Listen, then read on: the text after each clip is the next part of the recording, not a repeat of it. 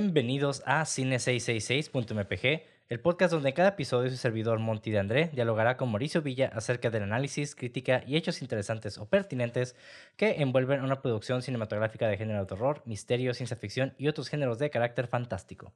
En pocas palabras, hablaremos de películas que nos gustan y de cosas que tal vez sean relevantes. Si no, no importa. Y bueno, el día de hoy hablaremos de The King of Comedy, película de 1982 escrita por Paul D. Zimmerman y dirigida por el grandísimo, gran Martin Scorsese, quien también ha dirigido películas como Taxi Driver de 76, ya hablamos de ella el episodio pasado, Raging Bull, Goodfellas, The Age of Innocence, The Wolf of Wall Street, entre otros. Y como dije también el episodio pasado, también dirigió el video musical de Michael Jackson de Bad. Y pues, Su obra más importante es de la industria del cine. de Michael Jackson, güey. A mí sí me gusta Michael Jackson, güey. No, a mí también, güey. Sí, está bien. Pero te digo que es la más importante. Y sí. Y realmente me puse a investigar un poquito acerca de- del escritor. Realmente no encontré mucho, Ujú. porque, digo, a diferencia de en Taxi Driver que tenemos a Paul Schrader, ese güey, pues ya tiene una trayectoria mucho más extensa. Y aparte, pues hablamos de que siempre habla como de los mismos temas y siempre es básicamente la misma película, ¿no? Pero en diferente presentación, güey. Como la comida mexicana, que siempre es como tortilla, chile, Pero revuelta diferente, ¿no? pero vuelta presentación diferente, ¿no? Y este güey realmente solo que encontré es de que hizo en el 79 la de Lovers and Liars, él, es- él escribió, No la conozco. y tampoco. También escribió Consuming Passions en el 88. Y también escribió 51 episodios de Plaza Sésamo, güey. ¿What? sí, güey, está bien random. ok. Entonces ahí lo, Cool. ahí lo tienen realmente de Paul Zimmerman, no hay, no hay como un chingo de cosas. Y, y bueno, la verdad, mm, vamos a primero quiero darle el- la sinopsis de la película, que dice así. Rupert Popkin es un comediante delirante y aspirante a stand-up que intenta lanzar su carrera. Después de conocer a Jerry Langford, un exitoso comediante y presentador de programas de entrevistas, Rupert cree que su gran oportunidad finalmente ha llegado. Su big shot. Y pues básicamente lo que pasa es de que el vato pues se vuelve loco. Ah, no, se, se vuelve obsesivo con esa meta a tal grado de que pues termina por secuestrar al vato para que le dé su big break, ¿no? Y al final, pues el vato de- eh, se entiende que sí lo llega a tener. Y ahora, primeras impresiones, güey. Eh, ¿Qué te creo pareció? que me pasó lo mismo que Taxi Driver un poquito. Ajá. De que, digo, nunca había visto esta película, pero viendo Joker, que es una película que vamos a hablar después, de hecho después de ese episodio, este, es como, no es lo mismo, es la misma gata pero revolcada, ¿no? Es como dicen, Ajá. pero ves los beats, entonces viendo esta película creo que no la pude disfrutar por lo mismo, porque como que ya, ah, Joker siguió esos beats, no va a pasar lo que va a pasar, pero algo que me sorprendió mucho es que todo se resuelve, y digo, lo mencioné hace rato fuera del aire, sin violencia en el sentido de como, yo me esperaba que iba a pasar lo mismo que en Joker, que le iba a disparar a Robert De Niro, o algo así. Ah, que iba a haber como más, pues no sé, como algo como más Taxi Driver, ¿no? Que iba a llegar Sí, como una, un extremo de violencia más violenta. Y no, me gustó mucho la res- resolución de como que el vato se escapa, el Jerry cómo se escapa. y bien sencillo todo, me quedé, ah, mira, qué cool. y hasta Sí, sí, sí, se me hizo como muy wh- wholesome hasta cierto punto ese aspecto. Pero si lo pones a ¿Que el escape del secuestro? eh, todo la situación, o sea, el vato... Ok. Es que, o sea, está bien, está bien perturbador, eso es algo que quiero dejar muy claro, pero al final como que el vato, pues, nunca lo hizo con intención de lastimar a alguien, ¿sabes cómo? Ajá. Entonces me hizo como medio, ay, siguió su sueño, pero luego si te pones que que como, este vato está bien loco, güey. Sea, No sé, se me hizo algo raro, así. Sí, hizo- sí, sí. Está curada, es una muy buena película. No me atrapó tanto, pero sí me gustó mucho. Ya. Yo, yo la vi hace, que serán unos cinco años eh, o cuatro. Mi esposa me la recomendó. en ese entonces todavía ni siquiera éramos novios, pero me la recomendó. Y la vi, la neta me... Y en ese momento supiste que iba a ser tu esposa. Eh, es que, Qué ¿sabes buena película. A ella le gustan películas como muy, muy old school, pero cuando hablo old school es como de 40, 50. Así, ese- Esas es su- sus dos décadas que más le gusta. Y este, porque es como que más wholesome, familia tradicional y así, ¿no? Ujú. Pero cuando me recomendó esta fue como que, ah, ok, o sea, lo voy a ver, King of Comedy. Y ahí vi que estaba Robert De Niro y dije, ah, ok. Yo en ese entonces pues tampoco me sabía mucho de cine, entonces no, ni siquiera investigué el director, fue como que, ah, está Robert De Niro, voy a ver. Y este... Bueno, ya sabía algo, la verdad sí conocía a Martin Scorsese, pero no sabía que era de él. Ujú. Entonces la empecé a ver y, güey, la neta me gustó un chingo. Y de hecho, esta fue una de las primeras películas que pensé cuando hicimos este podcast. Dije, ah, quiero hablar de The King of Comedy. Ah, ok. O sea, así como que lo pensé, pues. ¿Y se te cumplió? Sí, güey. Entonces, realmente, digo, no hay tanto que decir de, más allá de lo que dijimos en Taxi Driver, porque en Taxi Driver creo que hablamos de muchos temas similares. Y Ujú. aparte, pues hablamos de Martin Scorsese, de su trayectoria. Entonces, eh, si quieren saber más de la trayectoria de Martin Scorsese, pues igual los, in- los invito a que investiguen o oigan nuestro episodio de Taxi Driver. Y pues ahí van a encontrar un poquito más información acerca de cómo llegó a, a realizarse Taxi Driver. Y pues también vemos esos indicios de, de que va a seguir haciendo películas de ese tipo, ¿no? O de ese estilo. Y bueno. Eh, lo curado de este guion, güey, es de que yo pensé que se había escrito específicamente para Martin Scorsese por el pedo de Taxi Driver. Yo dije, ah, pues tiene sentido, pero realmente no. O sea, realmente la, el guion se escribió en, la- en los 60, güey. Oh, ok. Ajá. Paul Zimmerman, el vato, se dedicaba nada más como a escribir. Y el vato cuando hizo este guion pensó en, en Dick Cavett en mente como presentador del programa de entrevistas. Yo realmente no sé quién es Dick Cavett porque no es de mi época. Me imagino que un Jimmy Fallon así de ese talk show guy súper famosísimo, pues. sí, sí, ajá, me imagino. Entonces, eh, tal vez las personas que vivían en esa época tal vez nos puedan decir, ah, si es que nos están escuchando. Ya están muertos, ¿no? Ya, sí. Pues, nah, no. Mi mamá es del 65, entonces, ya. ya. Ay, no. Ok, bueno. y este. Tú, si tuvieras que escribir la película en una línea, ¿cómo la describirías, güey? Ay, cabrón. Así. Eh, fun comedy, ahí creo que le diría. ¿Una comedia divertida? Una comedia divertida. Ok. Una comedia diver- oscuramente divertida, I guess. Ok. Sí, una comedia como de, de crimen. Ándale, ajá. Sí, bueno, eh, ya sabes que me encantan las citas, güey. Es una cita de Martin Scorsese del guion que dice así. Pensé que la película era solo una broma de una línea. Ah, no me dejarás ir al programa, así que te voy a secuestrar y me pondrás el programa. ¿Y sí? Básicamente. Esa es la línea con la que describe Martin Scorsese en la película. Es como el pettiness de un eh, comediante stand-up que quiere entrar al mundo de la farándula, ¿no? Sí. De hecho, creo que esta película lo que hace el- la película es pues, el personaje, igual que Taxi Driver. Sí, güey, bien cabrón. Y es una. No creo que entre como tanto a estudiar el personaje como en Taxi Driver. De hecho, creo que también me pasó lo mismo que tú, en el sentido de que, ah, yo esperaba lo mismo que Taxi Driver. Ajá. Y sí, pero no. O sea, hay Sí, sí, sí. elementos, pero también es como más. Es como.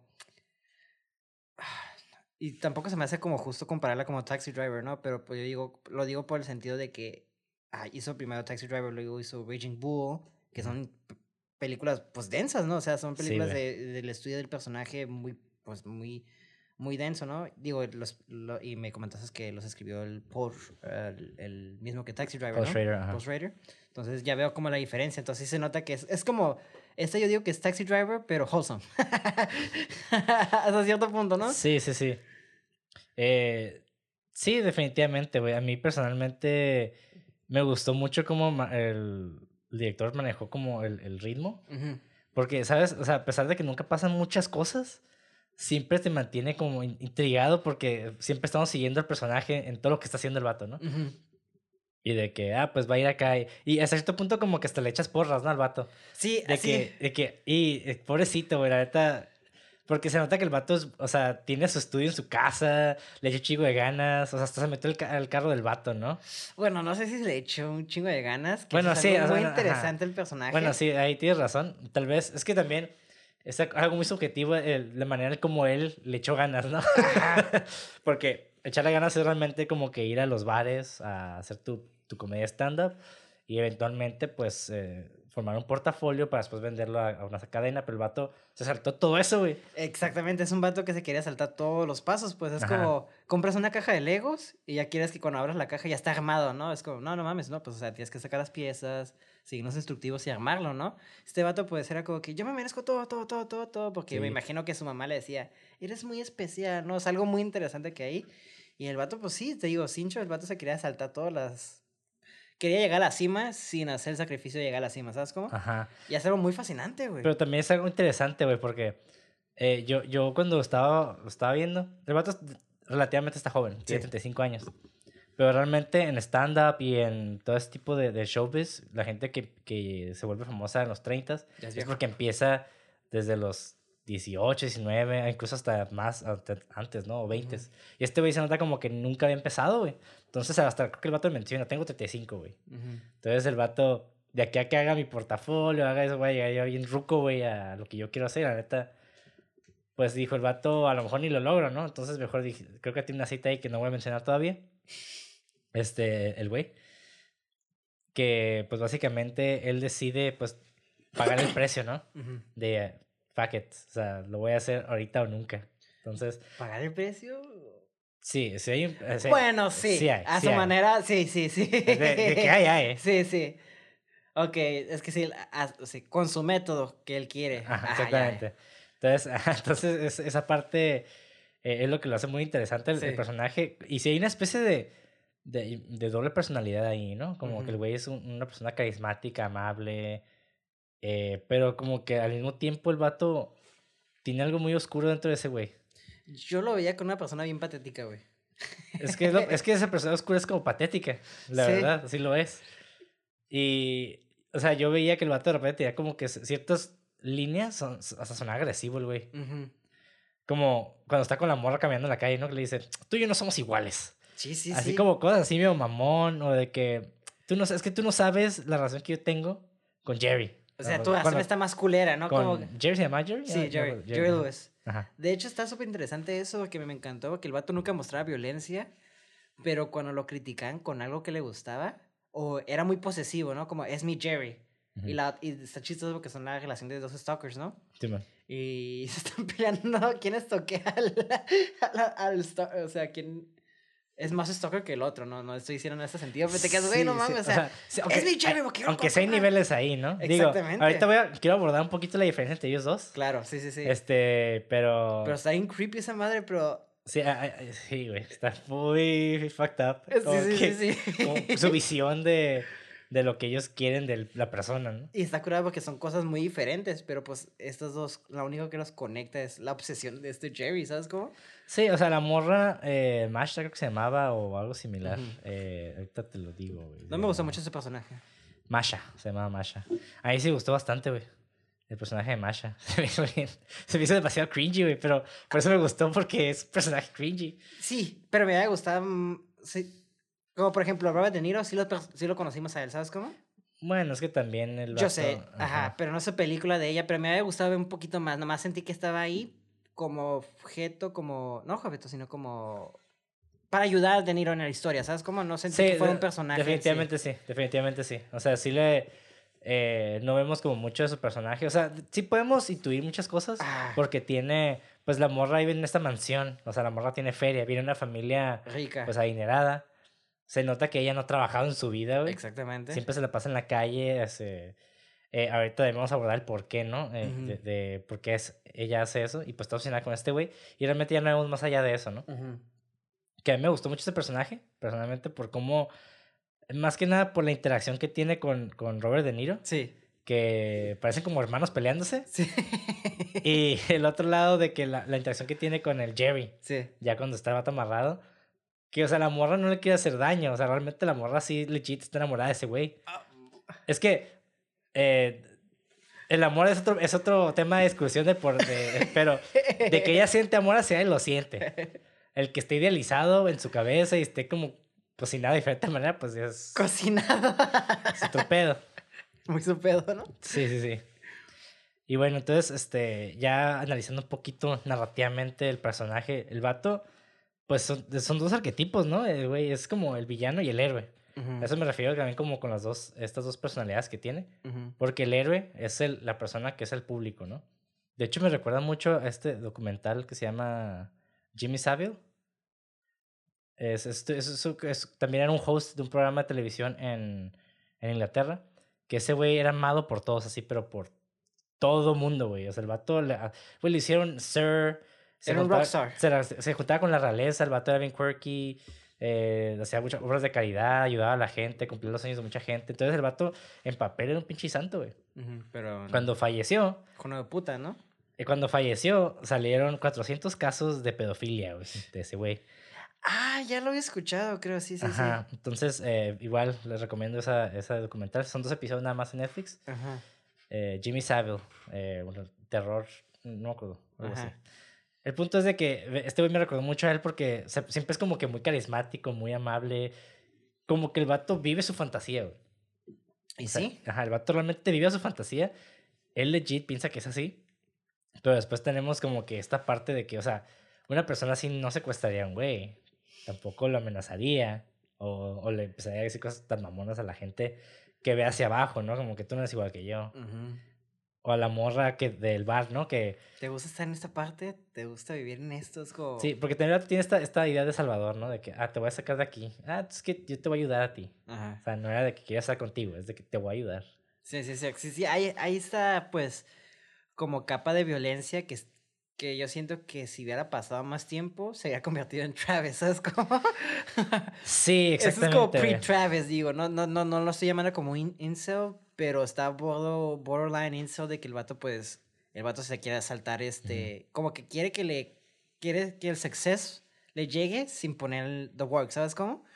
Y es como, güey, este vato, pues, como le dice, la morra se le dice, no, pues ve a bares, mm, o- trabaja tu material y luego ya vienes con nosotros y con gusto. Sí, y la morra se lo dejó caer suavecita, ¿eh? Le dijo, Claro. no, o sea, es buen material, nada más, trabaja en tu ritmo, ve a más bares y después nos envías otra vez. O sea, el vato hasta le dio la ventana, le dejó la puerta abiertita, ¿no? Como de que, haz tu jale y ya cuando regreses, pues te ayudamos. Pero a mí no me dicen que no, o sea, mi material está muy vergas. Ajá, sí, sí, sí. sí y te quedas como, oh, este vato. Que no estaba, o sea, ya al final que vemos su discurso no se me hizo de todo mal, pero obviamente... No, es como que, uff. Ajá, exactamente, ¿no? Pero está curado que su discurso tien- te habla mucho de lo que le pasó. Uf, eso está bien, peguísima. Que está bien vergas, que el setup de eso está bien chingón, que dice, pues, pues a mí me gusta hablar de lo triste, me gusta hacerlo comedia, ¿sabes cómo? Ajá. Y es un pequeño, no diría throwaway line, pero pues es una línea que tiene en su fantasía, de hecho, ¿no?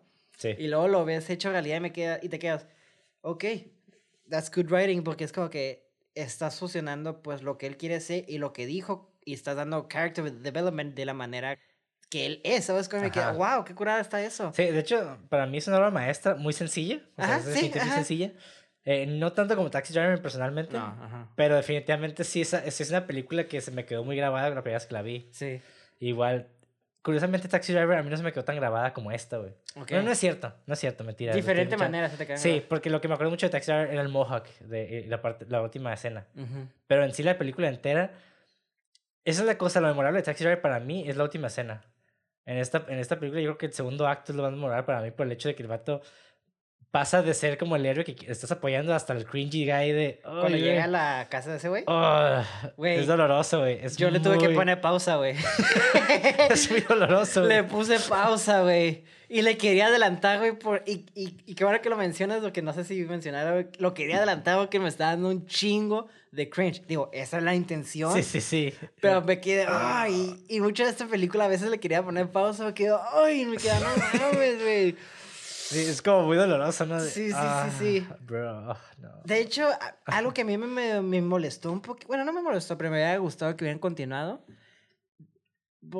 De hecho, esa escena creo que es como me cuesta un poquito de conflicto. No porque esté mala, sino porque, La de la casa. ajá, está buena, muy buena y funciona en muchos niveles. Pero a partir de ahí siento que empezaron a dejar de, de usar los, las, no son alucinaciones, pero imaginaciones. Mm. Y ya no era tan recurrente y me quedé... Y para el final me quedé... No sé si están queriendo hacer si esto es... Se lo están imaginando como tipo Taxi Driver uh, bueno, ya dije, en Taxi Driver dijo Martin Scorsese de que no. De que no se murió. Pero me vale verga su opinión. Ujú. Ese viejillo, ¿quién se cree? Sí, fíjate Pero- que yo, tienes razón, pero yo lo interpreto de esta manera. Y igual esto es subjetivo, ¿no? Ujú. El por qué yo lo estoy justificando es el, el hecho de que él se le haya enfrentado ya al Jerry a ese güey. Es el, el romperle su fantasía, ¿no? Le, le, le rompió, ahora sí que la psique ahí, güey. sí, sí, sí, sí. O sea, le dijo, güey, despierta, güey. Esto, esto es- Take the hint, le dice, ajá, ¿no? todo está en tu pinche cabeza. O sea, Y, y concuerdo con eso, pero al final creo que quisieron dejarlo ambiguo. Es Sí, mi interpretación y me quedé... s- No funciona eso. Por Eh, eso, bueno, es que también ahí está, ahí está raro porque no creo que sea. No se me hace tan intencional. O sea, se puede interpretar. leer, se puede medio leer, pero realmente no hay como una respuesta. Entonces. Eh, a mí me gustó mucho el final. sí. A mí sí me gustó mucho porque el vato sí pagó una. Sí pagó. o sea, es la cosa. Sí lo pagó. Porque el vato realmente nunca hirió al, al Jerry. Nunca lo hirió ni nada. Ajá. O sea, era completamente ilusoria su secuestro. Y el vato cumplió, creo que dos años de cárcel y ya. de los seis, ¿no? Seis, es como dos que- y medio, creo. el vato dijo, ok, te pago dos años de cárcel por yo tener... Es como lo vio ese güey, ¿no? Como Ajá. que dos años de cárcel por salir en televisión un día, Es justo. pago. De hecho, hasta dice su línea, es va- más vale ser un rey por un día que un tonto por Exactamente. todo. Ah, ese es la, la- la- el quote que quería decir al final, pero Ah, igual. uh, ups. Pero no, no está bien, pero está bien, es- eh, funciona. Ups, sí. Y, pero a mí lo que me causó conflicto es lo mismo que Taxi Driver, que es como que el vato hizo un cagadero y lo quieren recompensar. Es como que... Y, y entiendo que sí pagó su... Pero a mí no me... Y también habla esto de la cultura americana, de que, que un vato haga una mamada, es como que lo alzan como un héroe. Digo, Digo, es, lo que pasa mucho, güey. hecho, Exacto. o sea, es- realmente no está fuera de la realidad. Exacto, te digo, funciona de esos dos lados. A mí personalmente, ya de gusto personal, me queda, ay, no, no, ay, no me hubiera gustado ver al... Sí, pero o sea, realmente el vato nunca usó violencia, o sea, nunca lo... Es lo que te digo, me- Entonces, en ese aspecto me quedo como que dos años no se me hacen, ni se me hace poquito, porque no es poquito dos años, No. güey, en la cárcel. Ajá. Tampoco es un chingo. Entonces se me hizo bastante adecuado para lo que hizo, güey. Entonces, Sí, o sea, y, exacto, o sea, me gusta eso, pero me quedé que el vato se hizo bien vergas, o sea, I don't know. O sea, sí me gustó, pero como que también no me gustó un poquito, no sé, como que... es que está raro porque también Ajá. podemos ver la- el sistema de prisión como, ¿cómo lo vemos, no? Como un, un lugar reformatorio, porque originalmente eran reformatorios, O lo empeoren. o, o como un sistema de castigo. Sí, ¿no? Y, y más, que, más que que hay un aprendizaje detrás de tus errores, pareciera como que, ah, nada más estamos a castigar porque la gente pide la sangre, ¿no? ajá. Pide el castigo. Entonces, de cualquier lado, el vato no, no iba a aprender, güey. Entonces, tal vez esa parte es lo que te molesta, ¿no? De que Creo. no hay como esa evolución de que el vato, Aprendió, Aprendió algo. y se merecía eso. ajá, Que también tiene coherencia, porque como dije, o sea, los vatos hacen una pendeja y a veces lo vemos como héroes, ¿sabes? Como, y cosas así. sí, sí, sí, que- bien pendejos todos, ¿no? Exactamente. Ajá, sí. Por eso digo, en cuestión narrativa sí funciona el final bastante. Cues- Cuestión personal, como tú dices, de que no. Yo sé que el vato no aprendió y que va a hacer lo mismo. Sí, güey. sí, el vato lo haría otra vez, o sea... Es lo que me causó como conflicto. y Que estaría curada ver como una secuela donde el vato va haciéndolo. O que le aplican lo mismo. Joker. Pero Sí. que le aplican lo El mismo. Joker ¿no? es casi es la secuela, güey. Ajá. Es más, güey, el Joker para mí es la continuación, güey. Y es que sí lo puedes ver. De que el vato llega cuando el vato es host. Exactamente. Y está curada como que ahí ya es el precio que pagó, ¿sabes cómo? Simón. Pero bueno. Este. Digo, hablando de este pedo de, de la obs- obsesión, hay un. Hay un síndrome que se llama. Bueno, no sé si se llama así en español, para serte honesto, porque es, es un artículo que, le- que leí en inglés, que se llama Celebrity Worship Syndrome. Que en español es síndrome de culto a celebridades. Sí, pues sí. sea- Tratarlos como dioses. Ajá. Que es lo que son, ¿no? Sí, y, y digo, ay, perdón, antes de llegar a ese punto, me salté esta parte, ¿no? Ahorita que estamos hablando de, de Rupert. Eh, Scorsese habla de, de, de Rupert. Dice, realmente el vato eh, es como una, tiene preguntas demasiado hostiles de repente, ¿no? Como estás hablando por Jerry eh, y el vato responde como, no sabes lo que pasa entre Jerry y yo, tú eres solo un- una plebeya, ¿no? Así como... Y él habla de que es uno de los pocos momentos en la película donde la máscara se desli- desliza y emerge un vestigio de la ira de Travis Bickle. O sea, hablando de Taxi Driver. Ujú. Porque el vato dice que sí hay mucha, mucha relación entre Travis y Rupert. Ujú. Nada más la diferencia es de que, o sea, Travis llegó a un extremo, ¿no? Y estamos hablando de que llegó al extremo por el PTSD y por todo este desmadre de la guerra. Y también por el, el ambiente donde se estaba creciendo, ¿no? De hecho, ahorita me acabo de crear como mi propia historia diciendo todo eso. Taxi Driver es la primera parte de la historia de De Niro, ¿no? Ajá. Y luego como que llegó de PTSD y dijo, bueno, ya no me funciona ser taxista, me voy a ser comediante, güey. No, pero no, King of Comedy era la primera, güey. Su primera historia, güey. Ya andaba con pedillos, güey. El vato no le sirvió. Era, se hizo famoso y órale, guerra de Vietnam, te reclutamos a la verga. Y el vato llegó de ser súper famoso comediante a ser un taxi driver, güey. Y quedó mal, pero re- re- recuperó su fortuna, viejo, después de la fama. De la fama que hizo con el cagadero de los... Del senador, senador. Y con la cagadera del que hizo con King of Comedy. Ah, sí, cierto, este vato eres como un superhéroe. Y ya tuvo su talk, talk eh, su show otra vez, Ajá. de regreso hasta que lo mata el Joker, güey. Esa es mi historia Esa oficial. es- Esa es mi trilogía no oficial de De Va, Niro, güey. Ok. Va, a huevo. Pero sí, o sea, concuerdo con, volviendo a tu tema, de que sí hay mucho, mucho de Travis, o sea, hasta te lo dije, es como una pre-evolución de... Sí, sí, sí. Y, y, sabes, es- curiosamente lo hablamos también en Nightcrawler, ¿no? El- el-. Cómo el, el, el ambiente afecta a la persona. En este caso, pues Travis estaba rodeado así que, como él lo llama, del basura, Sí. de mierda y demás, ¿no? Y eh, Robert De Niro estaba rodeado de, digo, en su casa por cartones de celebridades, ¿no? Y, y personalidades que son siempre se presentan como muy felices. Entonces el vato empezó a ser así también. Y, y eso es como que lo curioso de cómo, digo, a pesar de que tienen como estos mismos eh, tendencias, yo les llamaría, esas tendencias psicóticas, porque vato también, el Rupert sí tiene una tendencia psicótica. Ujú. Eh, ¿A qué me refiero con eso? Ya también lo mencioné en el episodio pasado. Estas personas que no siguen las, los- las normas sociales. Ujú. O sea, el vato está rompiendo todas las normas sociales para cumplir con lo que él quiere. Exactamente. Entonces, ahí es algo que también vemos en Nightcrawler. Ajá. Y posiblemente también hablemos de lo mismo en The Joker. Pero ya con una invitada especial. Ahí vamos a hablar. Eh, pero esta, esta vez es como... Sí, o sea, eh, eh, no, no escaló tanto por el hecho de la persona que él se quería... Cómo él se quería presentar hacia la civilización, hacia la sociedad. Entonces no escaló tanto. Sí, como que su misma nar narcisés, ¿o no? Narcisismo. narcisismo para que no lo critiquen de cómo es, como que también lo limitaba, ¿sabes cómo? Sí, sí, definitivamente, güey. Eh, y eso es súper interesante de que... No, pero, pero porque se me hizo... Me encantó esa escena cuando lo sacan del edificio los policías y le dice a la tipa, pues te aventaron a la calle o algo así, ¿no? Y no, no, no, no, y lo corrige. A mí no me aventaron a la calle, Me me, acompañaron, sacaron, me no, me acompañaron. acompañaron. O sea, no, o sea, no mames, cabrón. o sea, es la misma chingadera, pero para el vato se lo tomó muy literal y es algo que le afecta a su imagen y a mí no me pueden ver así mal. O sea, yo soy perfecto. Y algo que ahorita que me hablas todo eso, me, una es la escena o, o una de las tomas que más me encantó que hablan, que para mí es el resumen de esa película. Y que sí es cierto, el vato pues se presentaba como un cardboard, ¿no? Que es lo que tenía, como unas imágenes muy fluffy. Ajá. Pero luego cuando se empieza a reír, luego ves, la cámara como hace una toma hacia un dolly out, creo. Y está enfrente de un público riéndose. Sí, güey. Esa parte está bien verde porque me quedé... O que tú lo puedes interpretar, ¿se están riendo con él o de él? ¿Sabes Ay, cómo? güey, sí es cierto. No lo había pensado. Y yo, sí. y cuando vi eso me quedé, wow, eso es, me quedé, es un, cuando imágenes hablan por más que, más, más chingón, porque me quedé, o sea, está Sí, curado. y, ta- y también funciona un tercer nivel, ¿no? Como lo que él aspira.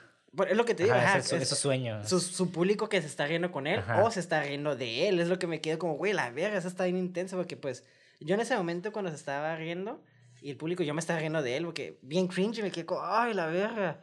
Pero ellos, yo, lo, yo sentí que como que, ah, es su sueño, es su fantasía, que todo lo aplauden, pero me quedé, güey, está chingón esa, esa imagen, y, y pues esa, es, yo diría que ese es el resumen de la película. Si me Ujú. dicen, Robert, Sí, una güey, escena", de hecho sí, es, es una muy buena una compresión, güey. Sí, Sí, cierto. exacto. Es como, wow. Y sabes que me encanta esta película cada vez que la hablo más. Y es que está bien verga, No, güey. pero es que está vergas, o sea, definitivamente... Está muy simple, pero la simplicidad es lo que le hace que esté tight, pues. Sí, es que el personaje está súper bien trabajado, güey. Exactamente. y ahora sí, regreso a lo que me salté hace rato del, del síndrome de culto a celebridades. Y esto, esto sí lo estoy, quote unquote, ¿no? De Sorry. todo, güey. De que hay un estudio que se titulaba um, Una interpretación clínica de actitudes y comportamientos asociados con el culto de, celebridades. Y fue publicado por John Maltby y, y, uno- y pues sus compañeros del Journal of Nervous and Mental Disease que es el, el, el diario de trastornos mentales y nerviosos, ¿no? Y ellos identifican tres dimensiones independientes del culto a celebridades. El- la, nu- la uno, que es el Entertainment Social Dimension, que en español se traduce a la dimensión social del entretenimiento. Suena como un universo alternativo, Sí, no sí, sé, güey. No, pero es que se, se, se lee en esas dimensiones, ¿no? Que esta se relaciona con las actitudes en las que las personas se sienten atraídas por una celebridad debido a su capacidad percibida para entretener y convertirse en un foco social de conversación con otras personas de ideas afines.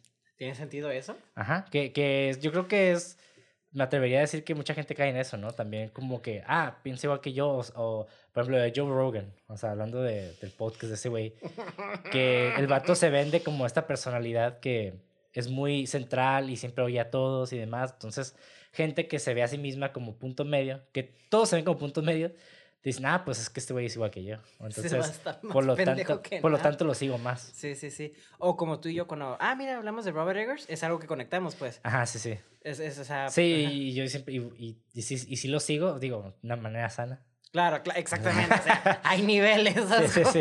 O sea, yo estoy a diferentes niveles que personas. Ah, no que tú, Mauricio. El punto número dos, la otra que es el intense, intense, o sea, no inter, intense personal dimension, que es la dimensión intensamente personal, que se relaciona con individuos que tienen sentimientos intensos y compulsivos hacia una celebridad. Ujú. O sea, ya es como que ya está el pedo muy patológico, ¿no? Sí, sí, sí. Y la, la tercera dimensión, que es la límite patológica, que se relaciona con individuos que muestran conductas incontrolables y fantasías relacionadas con una celebridad.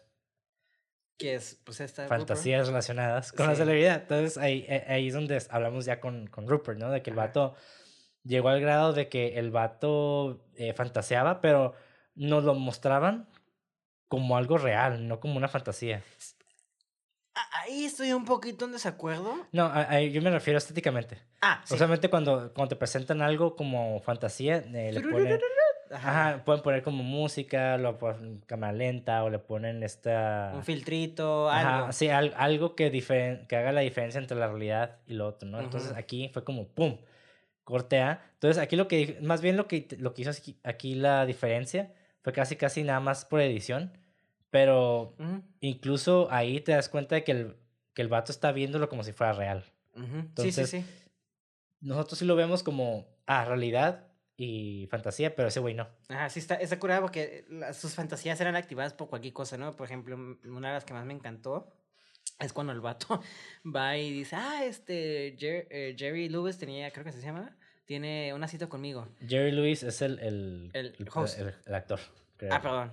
No, es el host, creo, se llama Jerry también. Sí, también se llama Jerry, de hecho, Jerry Langford. Ah, ok, ok. Jerry Lewis es el actor, Jerry Langford es el personaje. Ok, Langford, perdón.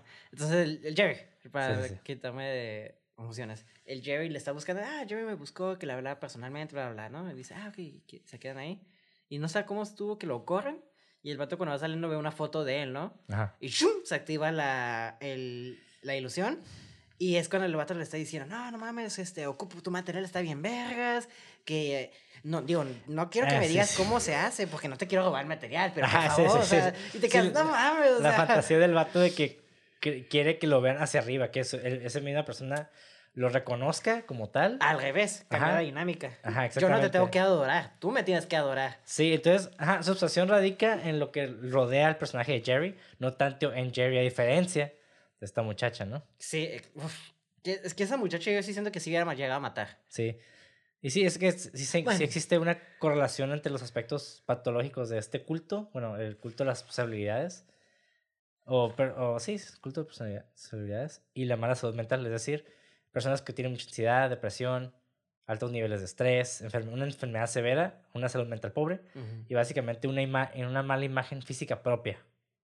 Entonces, la investigación del equipo de, de este güey, Malpi, que el que hizo este estudio, también parece indicar que las personas obs- obsesionadas con las celebridades a menudo sufren altos niveles de disociación y propensión a la fantasía. Entonces, eh, cuando hablamos de disociación, es este pedo de también, curiosamente también lo hablamos en, en Hereditary, Mm, de que existe esta, eh, esta, esta falta de, de separación de lo real con lo ficticio. ujú. Sí, en Hereditary lo mostraba mucho con, con las casas de muñecas, que de repente se hacían casas de- reales, y te quedas, ah, la verga, qué pedo, ¿no? Ujú. Que también parte, eh, que es un trastorno también que tenía la, bueno, más bien una enfermedad que tenía la señora, creo que la, la mamá. Sí. En este caso, pues también este, eh, yo iba a decir Travis, el Rupert, también, ¿no? Pre-Travis.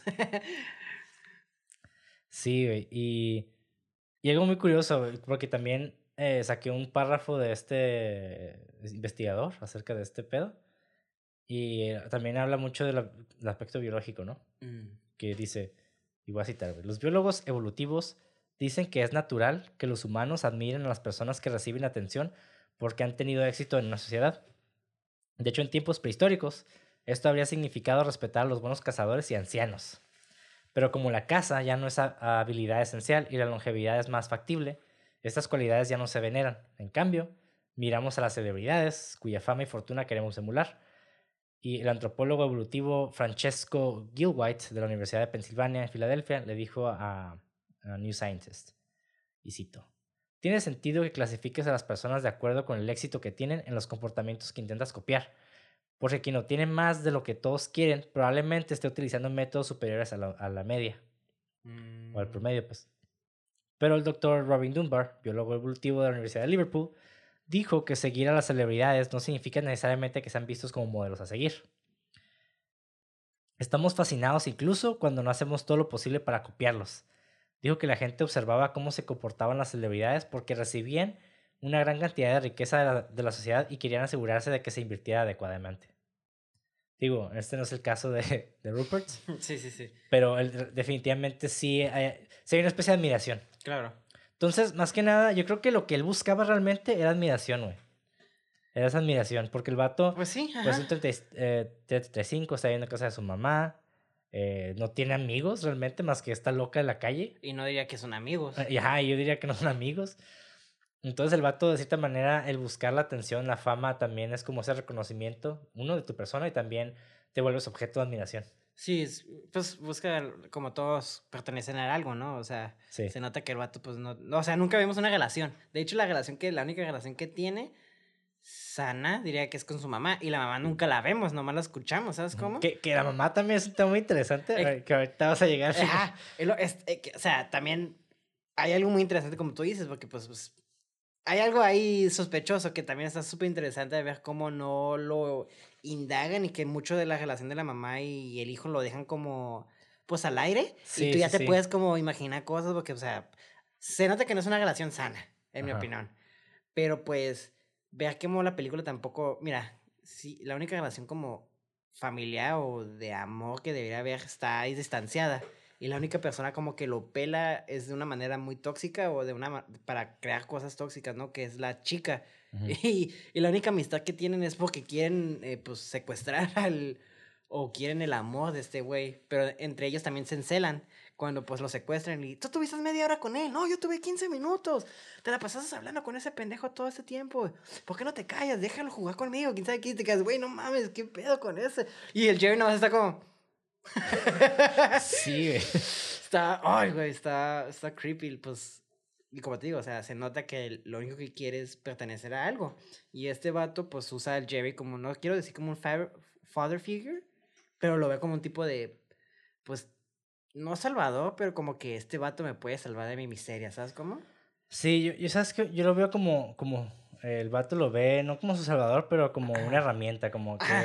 gracias a él puedo llegar a esto. Ajá, O sea, es- exactamente. es mi- él es el vínculo que yo tengo a lo que quiero de él. O sea, como yo quiero su vida, entonces yo quiero, Sí, sí, exactamente. ajá, entonces quiero a través de él lograr ese objetivo. Sí, sí, sí. Para que él me la mame, pues, después. Ajá, exactamente. O sea, ahí, y ahí es, es el cambio de, él quiere admiración también de ese güey. Exactamente. Ajá, y, y admiración, no nada más admiración, también siento que quiere admiración como mm, para poner a los demás debajo, ¿sabes cómo? Es que también para, eso es- sí, eh, va junto, va como de la mano en ese aspecto. Digo, Ujú. no porque sientas admiración de alguien quiere decir que tengas que verlos hacia abajo, al contrario, ¿no? Eh, Es, es nada más el reconocimiento, pero definitivamente dentro de la patología tal vez él sí lo ve como que, ah, pues me está, me está venerando casi, casi, más, Sí, sí, más sí. que admiración es casi, casi la veneración. Soy como un dios para él. Sí, sí, sí. Y, y es algo bien peligroso, pues, o sea. Sí, y sí, y sí hay mucha gente así, güey. eh, Definitivamente hay gente que no sabe distinguir de cuando tú miras a alguien. Porque, por ejemplo, ¿no? Cuando tú estás con una, una pareja, eh, es indispensable casi casi que uno sienta admiración por el otro. Pero no significa que los dos están viendo hacia abajo al otro. No, no, claro. O sea, al contrario, los dos están viendo para arriba, pero por el hecho de que existe este amor y esta, pues, esta, esta construcción de la persona, ¿no? Ujú. Y también pues el respeto, o sea, el respeto y el reconocimiento de que una persona es, no sé, inteligente, bondadosa, generosa, amor- ¿sabes cómo? Como Es que- eh, valorar sus pues, características que lo hacen, sen- lo hacen sobresalir solo que ajá, los demás, ¿no? O sus sea, virtudes, básicamente. Virtudes, exactamente.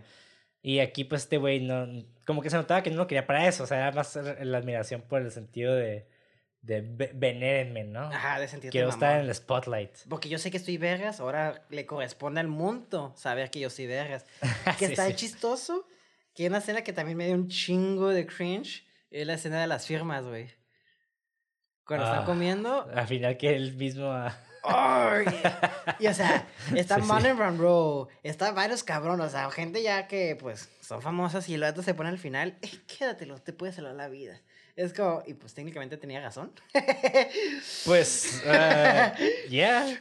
Pero, qué cringe, ¿no? O sea, ponerte, firmarte tú en una libreta de firmas de gente famosa cuando no eres ni famoso, güey. Qué arrogancia es esa, güey. Y luego decirle a tu, a la tipa con la que le profesas el amor, quédatelo, eso te puede salvar la vida. Es como, no mames, se nota que luego, luego el vato nomás quería que alguien se la estuviera mamando, porque el vato dice, mi mami me decía que estoy en vergas, y como mi mamá me decía que estaba en vergas, todo el mundo me tenía que decir que estoy vergas. Y el mundo no me está diciendo que está vergas, voy a hacer este cagadero. Hasta que me es como, no hasta mames. que yo o sea, pero el vato, fíjate, ¿eh? el vato está bien determinado, güey. Bien determinado a lograr su objetivo. Y eso es algo que me gusta chico el personaje, ¿no? Exacto, es algo que Que- tienes que admirar. Ajá, sí, tiene una cualidad muy, muy chingona en el que el vato no se rinde, ¿no? Pero sí también te quedas de que no mames, o sea. Lo uso para algo mal. Sí, sí, te pasas de verga, o sea, el vato se pasó de lanza, ¿no? que es lo que me encanta de este personaje. O sea, si vas a escribir un personaje, dale cualidades buenas y malas. Y hay veces donde esa cualidad buena se convierte en una cualidad mala, ¿sabes Pues es la dualidad, güey, del ser humano. Exactamente, hasta te aseguro, Hitler hasta tenía cosas buenas. Pues sí, un gran pintor, güey, amaba a los animales. ¿Y qué pasó? Y, Cuando- eh, me sea, ca- así que si cancelan a, ya no cancelan a gente de las clases de pintura, güey. que pueden provocar cosas malas. Sí.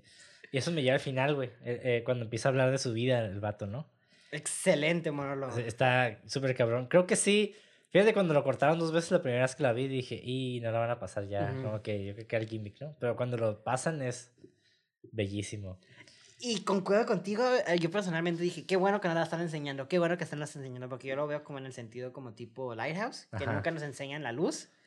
Yo, a mí me, yo lo veía de esa manera, así como que, ¿qué?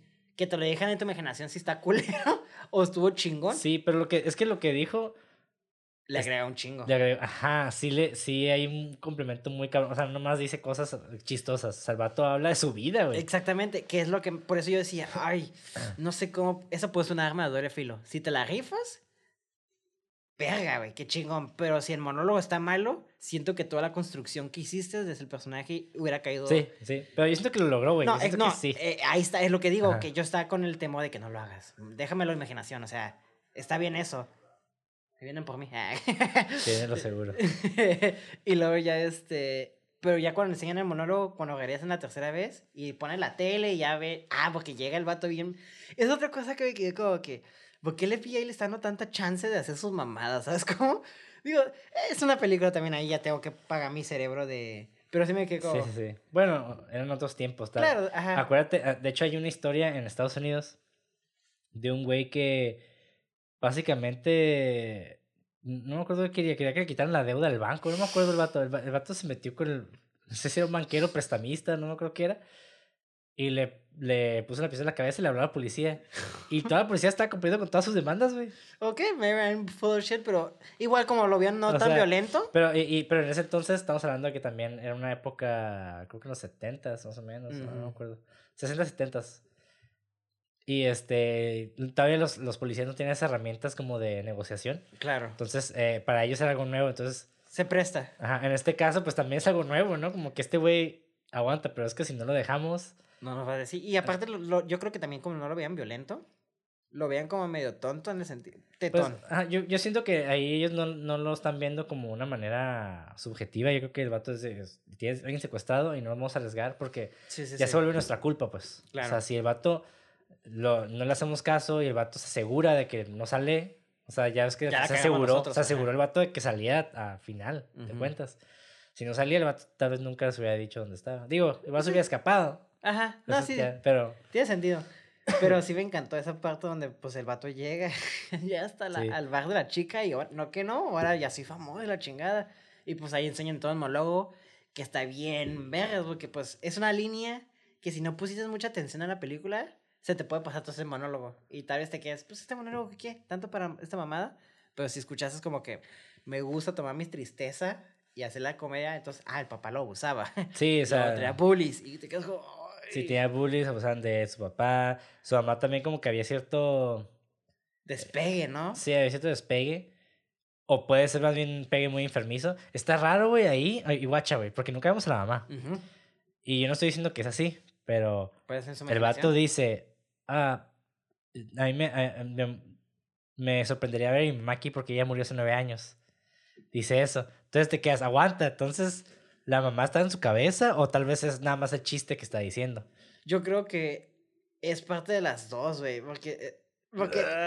Es, que, está raro, porque, pues, o sea, siempre que está en la comedia, la mamá le está como cagando el palo, ¿sabes cómo? Ajá. Le está diciendo, bájale, y puede ser como también, yo lo interpreto como que su fantasma la mamá que le cagaba el palo. Nunca vas a ser cómico o algo así, ¿sabes Ajá, cómo? Puede ser, ajá. Entonces yo, yo, son como ese tipo de, pues, pistitas, ¿sabes cómo? Sí, yo sí siento que sí estaba muerta, la neta.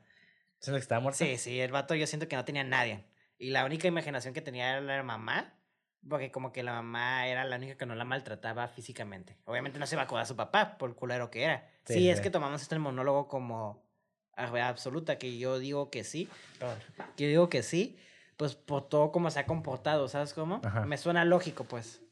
Entonces. Sí, sí, yo, tam- yo también pienso que está más inclinado a que se murió la mamá Ujú. hace mucho tiempo y el vato se está imaginando. Ujú, Porque acuérdate, digo, no hay que olvidar que el vato confundía la realidad con la fantasía. Exacto. Entonces tal vez él, el ver a su mamá antes de cumplir su sueño es como de que, ah, voy a tener el conocimiento de mi madre, Ujú. porque también es parte de, ¿no? O tal, vez, o tal vez es como, ya ves mamá, sí tengo razón.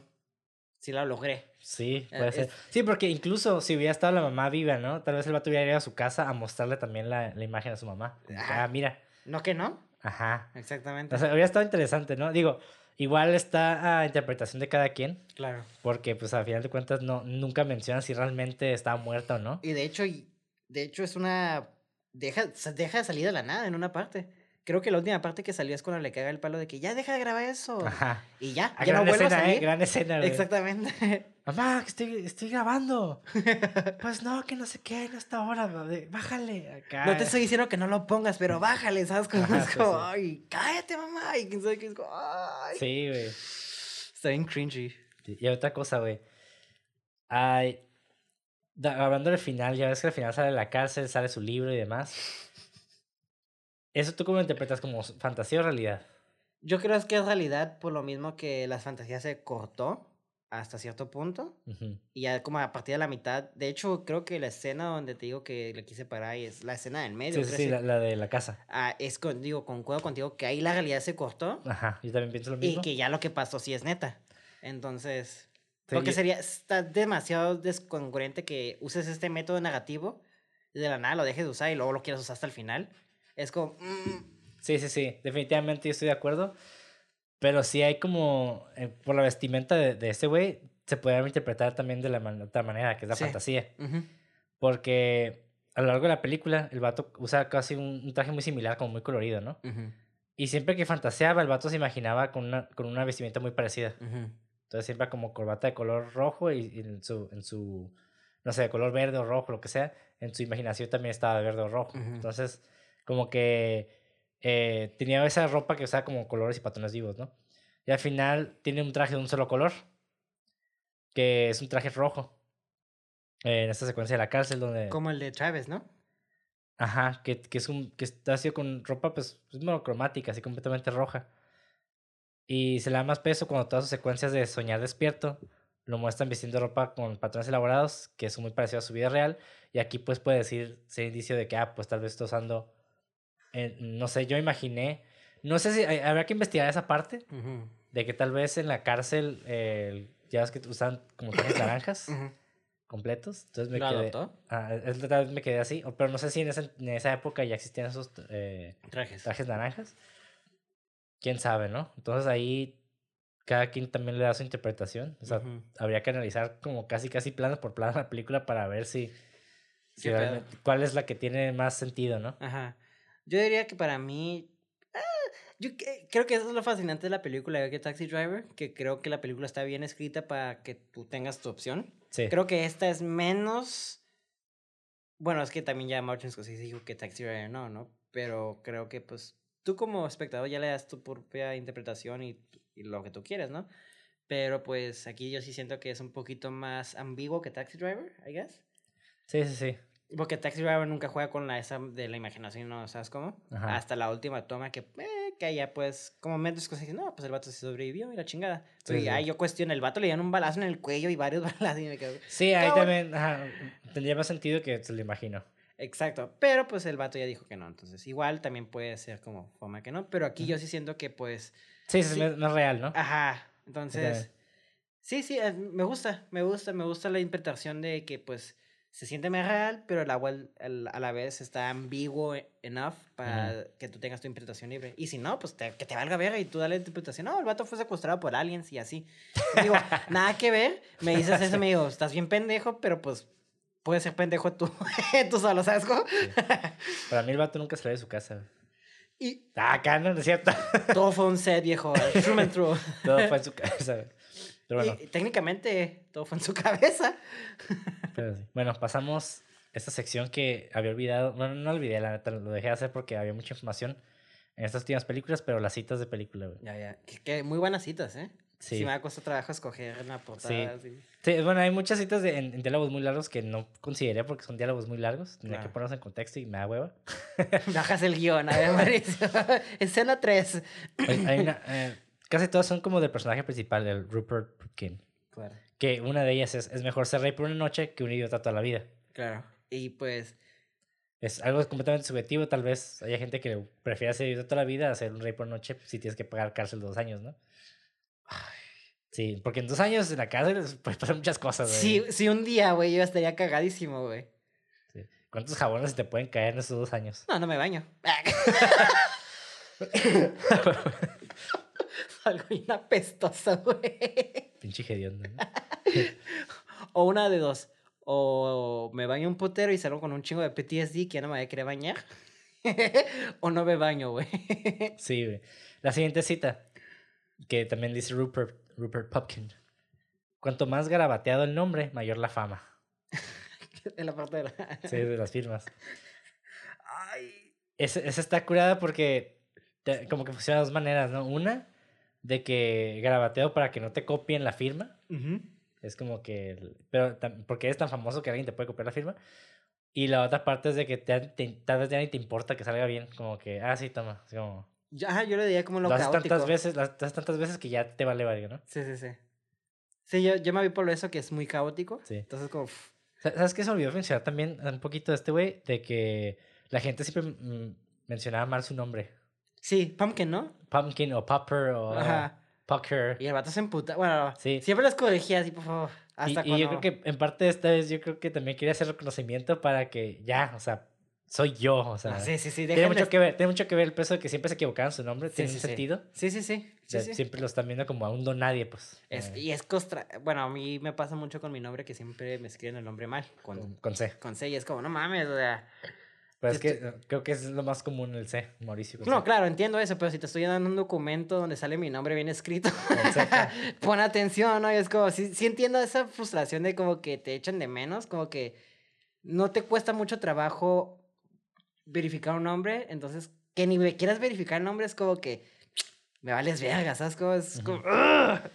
Que, que eso ya más pedo mío, que creo que habla mucho, que me como que conecté mucho con Rupert en ese sentido, güey. Sí, sí, sí. Porque sí soy bien neurótico en ciertas partes, Sí, a, a mí también se equivocaron con Montañés. Eh, me ponían, de hecho, de ahí viene Monty, por los que no saben. por Te ponían apellido. montaña. Montañés.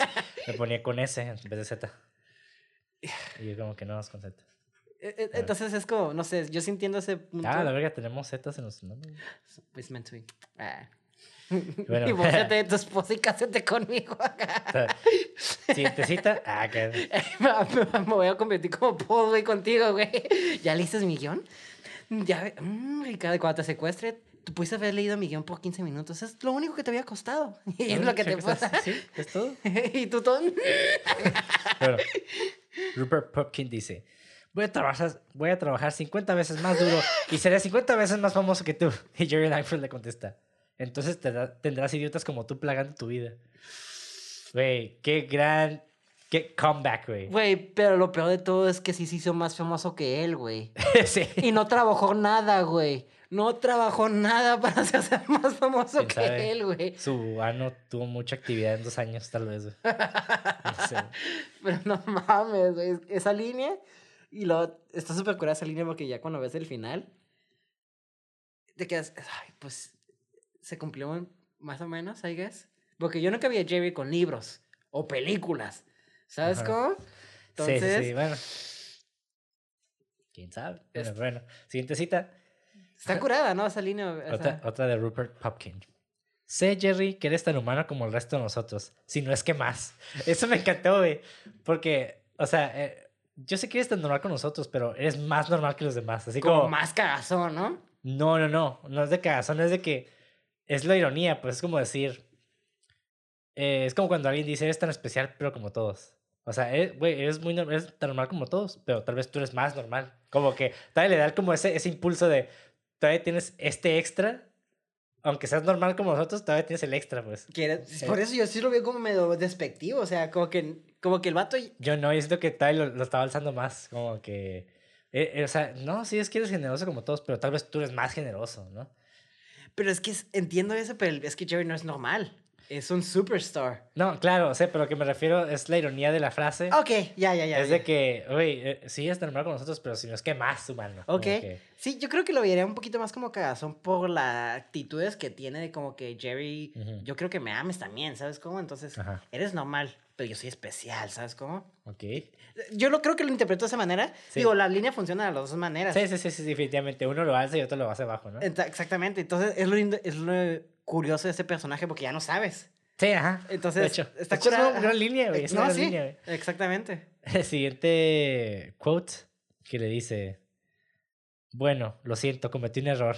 Y Jerry le dice, Hitler también. ¡Ay, güey! Yo cuando me quedé como que... ya la verga. no, sí, güey. Ay, güey, hay unas, hay unas partes bien chistosas, güey, que como que funcionan, no me acuerdo cómo, pero hay unas que hacen como tomas bien con cortes, comedias con cortes, y me quedé, güey, muy sutiles. Por ejemplo, la parte, una parte donde me dio mucha risa, que es, ha- hacen la misma toma en The Joker, cuando está la seguridad siguiendo a, a Paul, en- ya que se met- ya es que se mete bien vergas, así como que, y luego nada más hay una puerta, como está como un punto de fuga, y nada más se ve Paul corriendo, ¡ah! Y se Ah, sí, policías güey, detrás de él, y luego de la nada, ¿cómo se voltea? Se, se, se vio en Scooby-Doo. ¿no? Exactamente, güey. que como. Pequeños momentos, Ey, así, tú, ven para acá. pero muy sutiles, ¿sabes? Como Sí, no era como que. Regreso, güey. Y luego si te quedas para pensar como chingados hizo eso, porque el pasillo está muy na- chiquito. No tiene lógica, como- es como que una Sí, sí, sí, sí, sí. Fabuloso, güey. Ah, yo creo que se va a meter a la oficina y dio la vuelta a la oficina. De hecho, es una. siguieron. Ah, o sea, De hecho, eso pasa cuando entra a la, a la, a la oficina de Jerry. Ajá, está súper está bien cagazona, güey. Está, está bien perro eso, güey. Porque... Y de hecho es el tracking shot, ¿no? Que ya es como un, una toma famosa de... Un staple de, de Martin Scorsese. The Irishman, cuando los- los entra... planos secuencias. Ándale. Eh, planos seguidos sin cortes, ajá. Goodfellas cuando va al, al restaurante, si no me equivoco. Y aquí ya es como, ah, mira, este vato. Y está curado porque pues entras y ves toda la desesperación del de, del pavo para buscar pues este cabrón. Simón. Y está, está, está- es fascinante la película. Tiene momentos sutiles muy chistosos, güey. Sí, güey, la neta sí. Es que es, es sátira con humor negro así. A no más poder. Sí, güey, la neta. Porque sí, güey, se pasa de... verga. bueno, última cita, güey, que puse. Que también dice Rupert, el Rupert Pupkin. ¿Por qué no yo? ¿Por qué no? Un chico puede conseguir lo que quiera siempre y cuando pague el precio. ¿Qué está mal con eso? Han sucedido cosas más extrañas. He's not wrong. Sí pagó el precio. O sea, se hizo, o sea, el vato hizo un chingo de desmadre, güey. Pero curiosamente sí tiene personalidad de, de host. Entonces, Es que sí, es que lo que me encanta es de que yo siento que la personalidad de él no es, es una máscara, pues como vuelvo al tema de Batman. ajá. Y yo siento, yo siento que nunca vimos el verdadero Paul. Paul Pumpkin. Robert, Robert. Robert, perdón. Rupert. Rupert, perdón. Oye, le estoy diciendo Paul, perdón. El Rupert, no, yo siento que nunca vimos al Rupert verdadero hasta nomás en esos momentos de estalla. Sí, sí, sí. Ahí, ahí yo siento que es su actitud, hasta Es su que- traje es como un super, Es que el vato, ajá, superhero. definitivamente el vato se convirtió en la persona que creó, en la personalidad que inventó. Exactamente, entonces es fascinante ver cómo si lo ves de esa manera, la verdadera personalidad sale muy, como que está pidiendo a- allá, entonces ayúdame, ¿sabes cómo? que, ¡Ah! ¡Ah! Sí, es como, sí, Ay, sí. no mames, es perturbante ver cómo este vato, pues, no mames, no sé, güey. Está, está cringy, pero luego te quedas como que, ah, pero no te quedas, ah, no sé, güey. Sí, sí, sí. hay una montaña así de, de emociones bien. Te digo, o sea, el hecho de que me dio tanto cringe de quererle ponerle pausa a la película, güey. ¿Qué tan potente tiene que ser la dirección, la edición, todo? Todo ahí se unieron Sí, magistralmente. De hecho, de hecho, yo creo que es algo que sí le doy a esta película mucho. Ujú. Ya entrando un poquito a lo técnico. Eh, la fotografía no se me hizo tan, tan wow, o sea, como Taxi Driver, pero la edición me gustó un chingo, güey. Porque la edición lo que hace es este pedo de, de, te crea un ritmo que a pesar de que nos han pasado muchas cosas, eh, te mantiene siempre al tanto, siempre se está mostrando algo nuevo. Sí, y aparte, te mantiene la expectativa. Y, y al mismo tiempo, pues te da también como que ese punchline que no te lo dicen verbalmente. Sí, sí, sí, exactamente. Ajá. Yo digo que la edición de esta es, es el héroe de la película. Sí. Digo con la dirección también, porque hay buena dirección. Sí, la dirección. yo- bueno, para mí, para mí lo más importante es Robert De Niro, güey. La neta, güey. O sea, Sí. eh, yo creo que esta película sin Robert De Niro no funciona, güey. Porque, Ah, sí. Eh, o sea, me refiero a la manera en, que, en su actuación. Sí, es que yo sí siento que Robert De Niro, no quiero, no, no digo que le llevó el material, porque el material ya estaba bueno. Ajá. Y yo siento que cualquier otro actor hubiera hecho quizás no un buen trabajo, pero hubiera sido una buena película de todas maneras. Es, no, es que, es que las expresiones que usaba el vato, Sí. cómo, se, cómo se mostraba, o sea, sí, sí. es un... Es algo muy característico del personaje que me quedé... Ya, es que es la misma persona, güey. Casi, Sí, sí, casi, sí, güey. es que sí, o sea, yo sí concuerdo contigo, pero lo que quiero llegar a decir es que yo siento que el guion está muy bueno.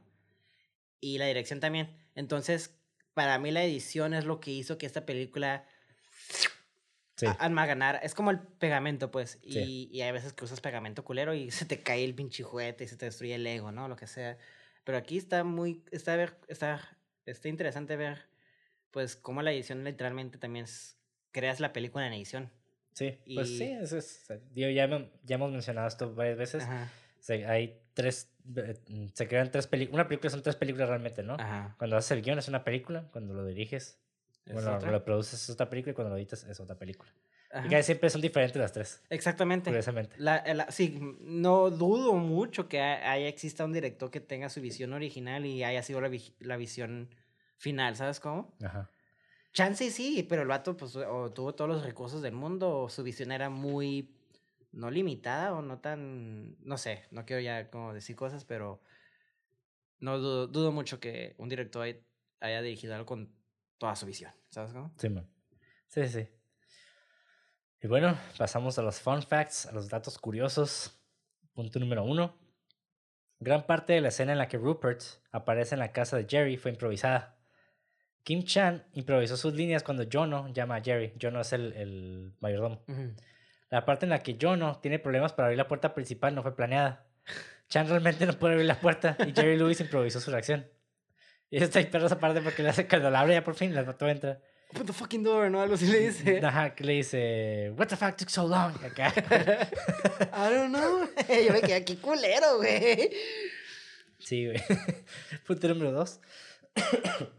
Martin Scorsese ha dicho que pensó que la mejor actuación. Perdón. Martin Scorsese ha dicho que pensó que la mejor actuación de Robert De Niro bajo su dirección fue en esta película. Y la neta, yo creo que sí, güey. Ah, Bueno, no sé, porque a mí me gustó mucho Taxi Driver, pero yo creo que el personaje de, de Travis es más difícil, es más fácil de actuar en comparación con este.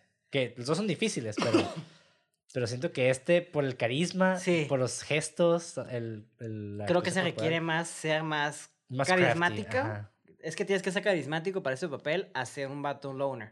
Definitivamente, güey.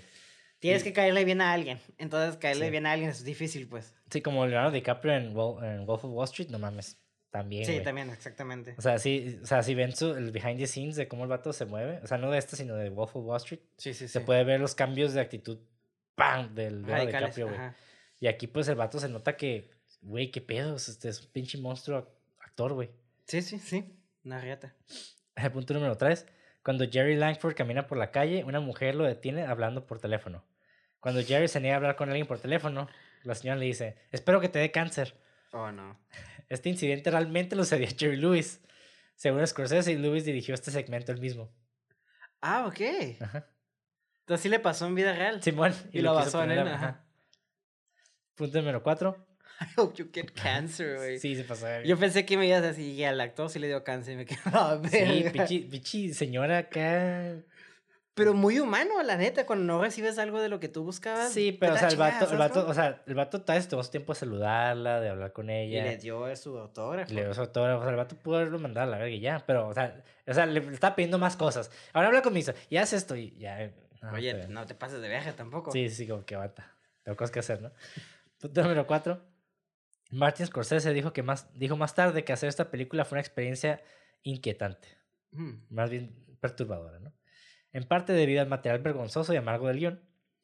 Scorsese dijo que es posible que él y Robert De Niro no hayan vuelto a trabajar juntos durante siete años porque hacer el rey de la comedia fue emocionalmente agotador. Ok. También quiero mencionar algo que creo que no está en los fun facts, pero Scorsese tenía problemas de salud antes de empezar la película, porque ya había hecho pues Taxi Driver, eh, había Raging hecho Bull, ¿no? Raging Bull y tenía otros proyectos que pues bien pesados, güey, la neta. Y esos proyectos pues sí le tuvo, pues sí le afectó, güey, eh, emocionalmente y sufría mucho cansancio, o sea, realmente lo, hasta lo hospitalizaron. Ok. Y yo creo que también por eso después de esta movie fue como que, ah, ya me voy a tomar mi break. Pinche nena. Ay. Ay, Martin Scorsese está cansadito. Muchi- Ay, culera. Ay, Vivi cancha. Ok, punto número 5. En la escena en la que Robert De Niro y Sandra Bernard. Aguanta, aguanta. Yo con un corto de un minuto ya me estoy cansando a la verga y le estoy cagando el palo que el vato ya hizo un No, estoy jugando, está, está, ca- está cabrón. Güey, hacer la película está. Obviamente. Es broma, gente. No Yo creo que es lo que equivalente a empezar un negocio desde cero, güey. Claro. Y hacerlo y terminarlo y deshacerlo y después otra vez otro. O sea, está cabrón. güey. Sí, sí. O sea, hay gente que dura toda una vida haciendo un negocio, güey. Punto número 5. En la escena en la que Robert De Niro y Sandra Bernard discuten en la calle, tres de las street scums, o sea, las escorias callejeras que se burlan de Bernard, son en realidad Mick Jones, Joe Strummer, Paul Simon y miembros de la banda británica, o sea, que son miembros de la banda británica de punk, de punk The Ajá. Clash. Ah, qué cool. Ajá. Y fun fact también, The Clash es una de las bandas favoritas de Martin Scorsese.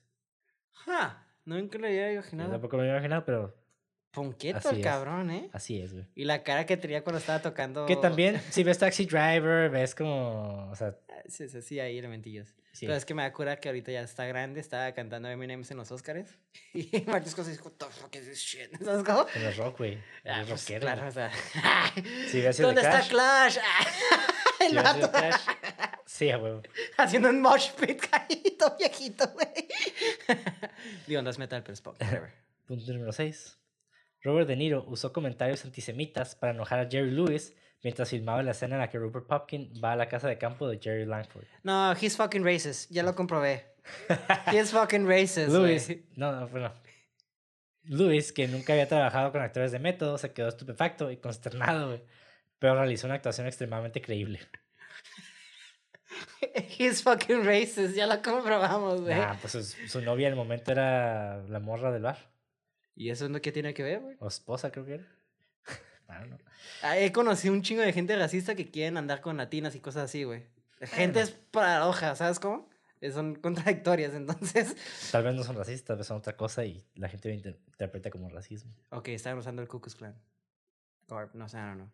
Ah, Digo, Pero, hay cosillas así, ¿sabes cómo? O sea, hay este.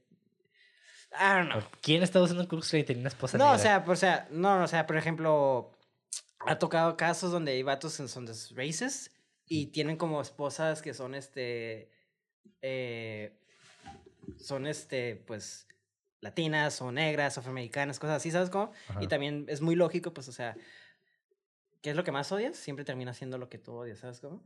Es como, Right. sí, la contradictoria. no, es que, digo, la el gente es muy contradictoria, entonces, ah, no. Ok. Bueno, Eso no me dice nada a mí que más sí, sí. Bueno. Mis pruebas ahí están. No, o en sea, sus el- el, que hizo, el que hizo los racial slurs fue, fue Robert De Niro. Ah, no, entonces no es. Ah, bueno, él no es racist. Martin Scorsese sí es racist. Yo pensé que Pero él el que fue. estaba diciendo era Robert De Niro. No, pero yo creo que lo dirigió No. Martin Scorsese. Dile. Eh, no. Punto número 7. Jerry Lewis interpretó un personaje con el mismo nombre que el suyo, Jerry Langford. Originalmente se llamaba Bobby Langford en el guion.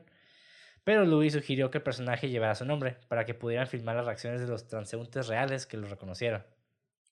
Ninguna de las personas Ninguna de las otras personas en esa escena eran actores o actrices, excepto el taxista y la mujer en el teléfono público.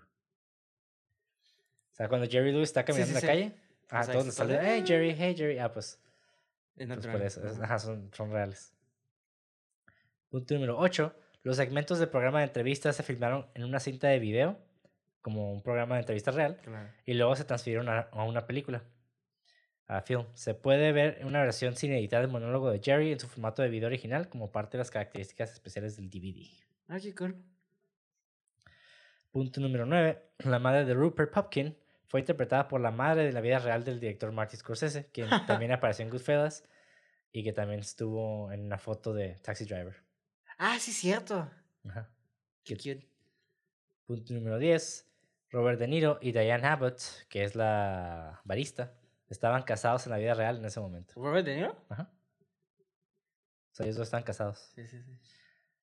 Punto número 11. Johnny Carson, Frank Sinatra, Dean Martin, Sammy Davis Jr., Joey Bishop y Orson Welles fueron considerados antes que Jerry Lewis para pues, ese papel. Eh, Carson fue el único al que se le ofreció el papel antes que Lewis, pero lo rechazó. El otro les digo por qué. Punto número 12. Se ha comparado a Robert Popkin con Travis Bickle en Taxi Driver. Ambos personajes tienen serios problemas con la prueba de la realidad que traza la línea entre el objetivo externo y la realidad subjetiva interna. Johnny Carson se negó a participar en esta película, supuestamente porque temía que pudiera inspirar psicópatas como John Hinckley. Sí, en el episodio pasado dijimos que John Hinckley fue esta persona que intentó matar al presidente, eh, inspirándose mucho en la, en la secuencia de Taxi Driver, donde Travis trata de matar al presidente. ¿no? Ay, ay, ay. Y Beck consideró que The King of Comedy era incluso más peligroso que Taxi Driver debido a su falta de sangre y gore, así como al hecho de que los pe- espectadores podían identificarse fácilmente más con, De- con el personaje de De Niro. I guess. Ya, punto número 13. Jerry Lewis encontró el método de trabajo de Martin Scorsese inicialmente frustrante, ya que tuvo que esperar durante los primeros tres días de rodaje. Lewis le dijo a Scorsese que él era un profesional y que le iban a pagar por todo el tiempo que tuvo que esperar, y que si Scorsese no lo iba a usar, entonces podría decirle que no lo necesitaba. Pues sí. Pues sí, O sea, no me tengas ahí a lo pendejo, güey. exacto. güey. Aprendan de eso. Sí. Punto número 14. En preparación para su papel, Robert De Niro estudió los actos de comedia stand-up de Richard Belzer. Ok, no lo conozco, pero cool. Vi uno y la neta no me gustó tanto. Es ya, bueno, tampoco soy muy fan de los stand-ups. Y también otro tiempo, tipo de comedia, me imagino, de los tiempos y eso. Ajá. Sí, yo la verdad no soy tan fan de los stand-ups. Hay unos que me dan mucha risa, pero los que me dan más risa resultaron ser, Mi vida. Ah, no, ser este, ¿cómo se llama? Como poco éticos, digamos. Ay. El único stand que a mí me gusta es stand pero yo diría es Dave Chappelle. Dave Chappelle, fíjate que a mí Dave Chappelle, mm, o sea, hay unas cosas que me gustan, pero hay unas cosas que ya me, yo siento que está dando el rucazo, güey. Mm, Ya los últimos no son tan chidos, pero Tiene los cosas medio, primeros, medio boomers el vato. pues sí. Pero Sí, bueno, bueno. Punto número 15. Con un presupuesto de 19 millones de dólares, fue un gran fracaso en taquilla, güey. Solo ganó 2.5 millones y se proyectó durante menos de dos semanas en los cines. Oh, wow. Y no está tan caro, güey. Sí, la neta es una joya underrated esta movie para el- el- la época. Ok, yo no sabía que fue un fracaso. Sí, güey. Le fue muy mal. Punto número 16. Martin Scorsese ha declarado que probablemente no debería haber hecho esta película. Guay. Pues por lo mismo, güey. Por todos los pedos de, que tuvo de su enfermedad. Ah, eh, bueno. los problemas que tuvo ya, también ya. con, los otros actores. eh, que le fue mal en taquilla. Entonces. Se pues, acumuló, pues. Sí, ajá. Punto número 17. Esta película fue la apertura, fue la apertura en el Festival de Cine de Cannes del 83. Que por cierto, a lo mejor voy a Cannes este año, güey, ¿Como espectador o como...? como host. No, no es cierto, güey. Que no, güey. Sí, pues, sí, voy como espectador, no mames. O como, o como presentando algo, güey. Voy a presentar. ¿Faceless?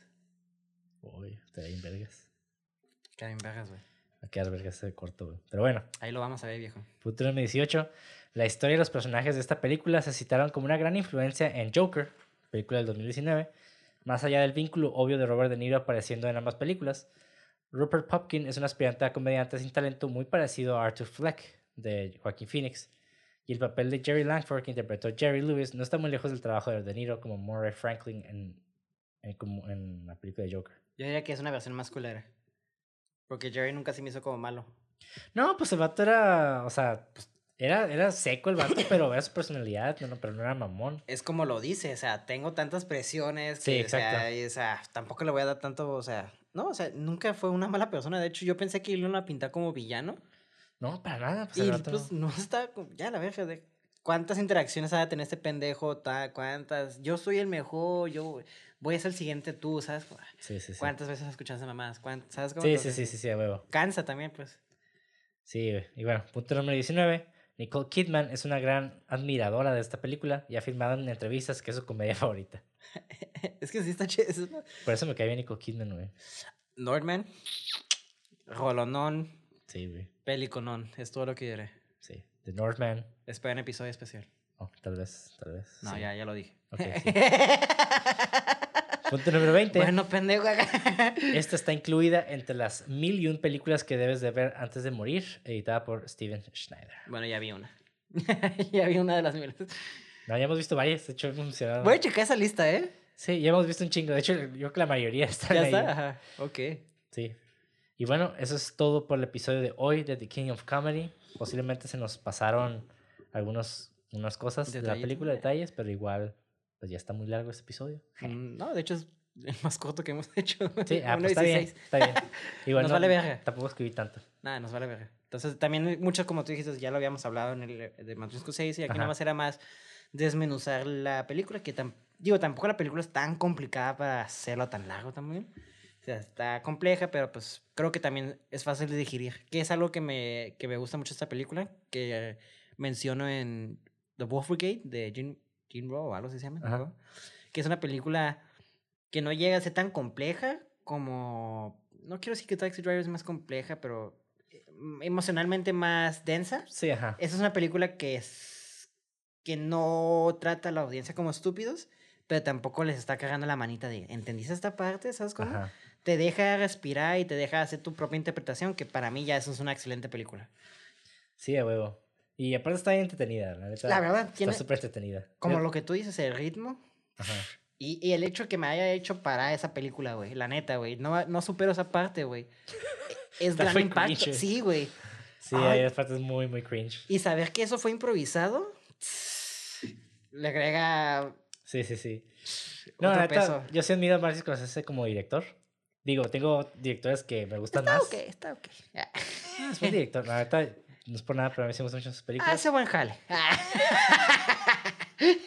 no le diga a gran. Ay, bien ardido yo, ¿no? está bien, está bien. está- es reconocido y está vergas por algo, pues. O sea, Sí, bueno. Y bueno, y se nota. recuerden darle like y, comen- y coméntenos, este, coméntenos en este episodio. Ya saben, allá abajito, en la parte de los Abajo. comentarios. Ah, De abajo. Abajito en la parte de Den abajo. like, subscribe. Y ya saben, nos pueden seguir redes sociales como cine666.mpg. A mí me pueden seguir como Monty de André en redes sociales. A mí como Levago y Mauricio también en Instagram y guion bajo en Levago al final. Y doble G al final. Digo, whatever. Sí, igual ahí los vamos a dejar en la descripción de YouTube. Y vamos a dejar también un link de donaciones para que les den clic ahí por si nos quieren patrocinar, ya saben. Denos de comer, denos de comer. Esa va a ser como el team song para cuando digas eso. Denos más dinero, denos de comer.